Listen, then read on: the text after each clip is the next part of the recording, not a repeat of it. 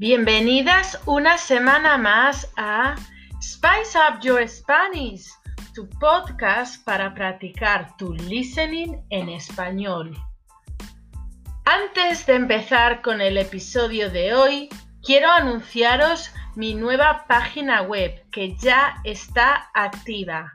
La página la encontraréis en el perfil del podcast. Se llama www www.spiceupyourspanish.net. Esta es mi nueva página en la que podréis encontrar las transcripciones de todos los episodios que están en Spotify o en otras plataformas y además podéis descargar ejercicios de comprensión para los tres primeros episodios de forma gratuita. Para tener acceso a todo el contenido de la página con los ejercicios de comprensión, debéis suscribiros a mi página. Esta opción aún no está disponible, pero a partir del próximo mes de agosto estará disponible.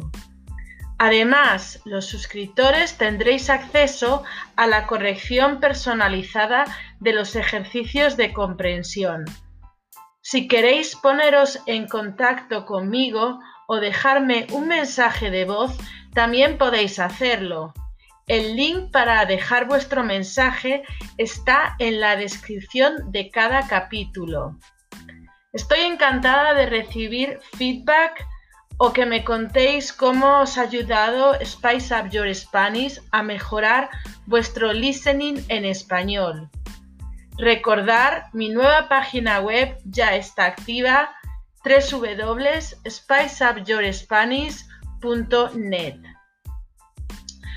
Bueno, este episodio es muy especial porque voy a hablaros de mi nueva aventura que comienza hoy y quería compartirla con vosotros.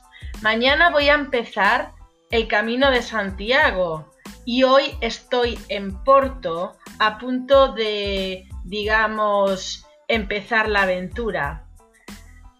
El camino de Santiago que voy a hacer es el camino de Santiago portugués, desde la ciudad de Porto. Voy a caminar durante alrededor 13 días, aunque puede ser que sean 15, porque lo que quiero es parar a lo largo del camino durante esos 13 días voy a recorrer muchas ciudades desde Porto, en Portugal, hasta Santiago de Compostela, que es, como sabéis, la capital de Galicia, la región de donde yo soy. Para los que no conocéis el Camino de Santiago, en este episodio os voy a contar el origen y un poco la historia del camino, también os voy a hablar de otras rutas que se pueden hacer y otras curiosidades sobre esta aventura. Pues comenzamos. Bueno, el Camino de Santiago es la ruta de Europa más antigua y se puede decir que la más caminada por viajeros a lo largo de los siglos desde la Edad Media. El Camino de Santiago o como se dice en inglés, St. James Pilgrim Way, tiene más de 10 siglos de historia. El Camino de Santiago tiene un origen religioso, con el descubrimiento de la tumba del apóstol Santiago en el año 813. En ese momento, España estaba continuamente en guerras por la religión, por lo tanto, este descubrimiento fue tremendamente importante. Alfonso II, que en ese momento era el rey en España, dio la orden de construir una capilla que más tarde se convertiría en una iglesia prerrománica que sería el origen de la Catedral de Santiago. Este descubrimiento y la posterior construcción de la catedral hace que viajeros de todo el mundo decidan peregrinar a ella por motivos religiosos para poder adorar los restos del apóstol Santiago. Digamos que se convirtió en el centro de peregrinación de la religión cristiana. El camino de Santiago original, digamos la ruta original, comienza en Francia, concretamente en la ciudad de Saint-Jean-Pied-de-Port y tiene una longitud, un recorrido de, 780 kilómetros. Existen dos rutas muy conocidas, eh, como por ejemplo el Camino Primitivo, que comienza en Oviedo, Asturias, o el Camino Portugués, que comienza en Porto, como yo lo voy a hacer, o en Lisboa, que es un poco más eh, distancia. Cada persona hace un camino u otro dependiendo de su condición física o del tiempo que disponga para caminar. En mi caso, yo quería hacer un camino corto porque no disponía de más de 15 días.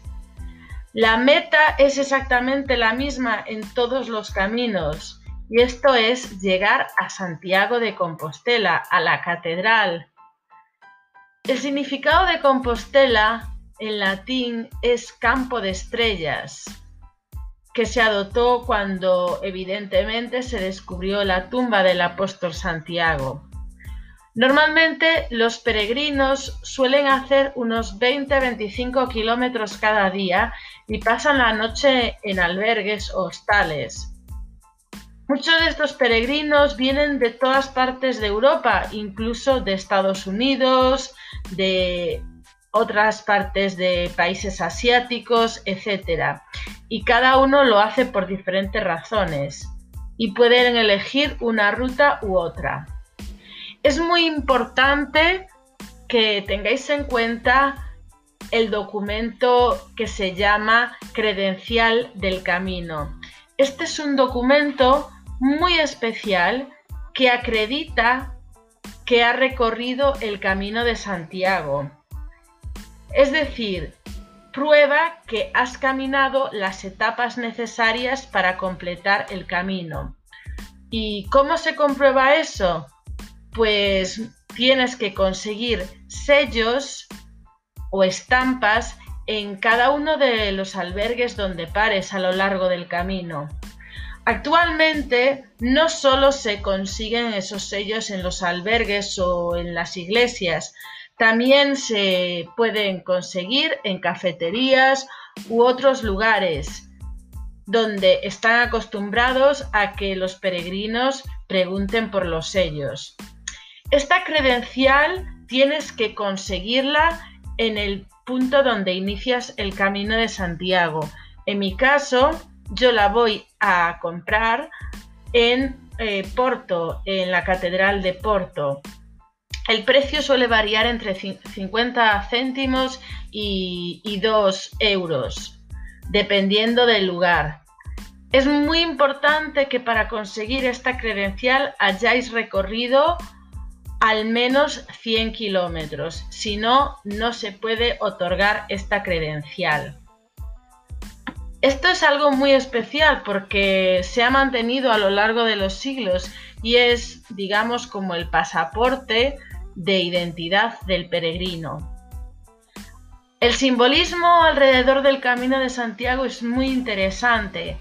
Por ejemplo, la flecha amarilla o la vieira, la concha, identifican el Camino de Santiago en todo el mundo. La flecha amarilla está pintada en piedras del camino o en casas y está claro, indica el camino que el peregrino debe seguir para llegar a Santiago. El origen de la concha no es demasiado claro, sin embargo se dice que tiene que ver con la diosa Venus y la pureza. Digamos que el hacer el camino te devuelve la pureza con el ser humano. Eh, pero no está muy claro que este sea una teoría válida. Voy a empezar el camino, como ya, ya os he dicho, aquí en Porto y serán unos 240 kilómetros. Llegaré a Santiago el día 28 de julio. Voy a ir por la costa de Portugal y cruzaré la frontera entre Portugal y España en un pueblo que se llama Aguarda, que es muy bonito. Bueno, pues la razón por la que escogí hacer este camino es porque caminar cerca del mar para mí es muy atractivo y en el caso de que sea muy caluroso y las temperaturas sean muy altas, podré bañarme. La segunda razón es porque nunca he estado en la frontera entre Portugal y Galicia y me parece una manera muy interesante para conocer Portugal. He visitado Portugal muchísimas veces, pero siempre he ido a Porto y a Lisboa. Una motivación muy importante para mí eh, que me llevó a decidir hacer el camino es el hecho de conocer gente de todo el mundo y también así practicar todos los idiomas que hablo en un entorno conocido. Es algo que me atrae mucho. En este caso voy a estar en un entorno conocido porque voy a caminar en Galicia, que es de donde yo soy, pero voy a tener la posibilidad de hablar eh, con gente de todo el mundo en francés, en inglés, en ah, portugués. Por lo tanto, puedo ser una referencia local para los peregrinos extranjeros. Otra de las razones es, digamos que después de, este, de esta epidemia del coronavirus, eh, te das cuenta de lo importante que es la libertad y poder eh, viajar y conocer sitios y gente. Y hay veces que no valoramos esa libertad porque tenemos demasiado ruido y eso nos impide, digamos, ver la, pureza y dónde está realmente lo que te hace de verdad feliz. Digamos que quiero celebrar la simplicidad de la vida. Esto significa pues concentrarse en lo más importante de la vida y además eh, concentrarte en tu fortaleza interna que cada uno de nosotros tenemos pero a veces por problemas de trabajo o problemas eh, con gente a nuestro alrededor, no somos capaces de encontrarla, no somos capaces de creer en nosotros.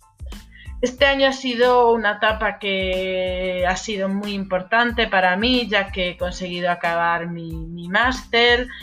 Digamos que he encontrado un trabajo que me va a satisfacer mucho y quiero también eh, estar en contacto con la naturaleza después de tantos meses, como ya os dije, encerrados debido a, la pandemia.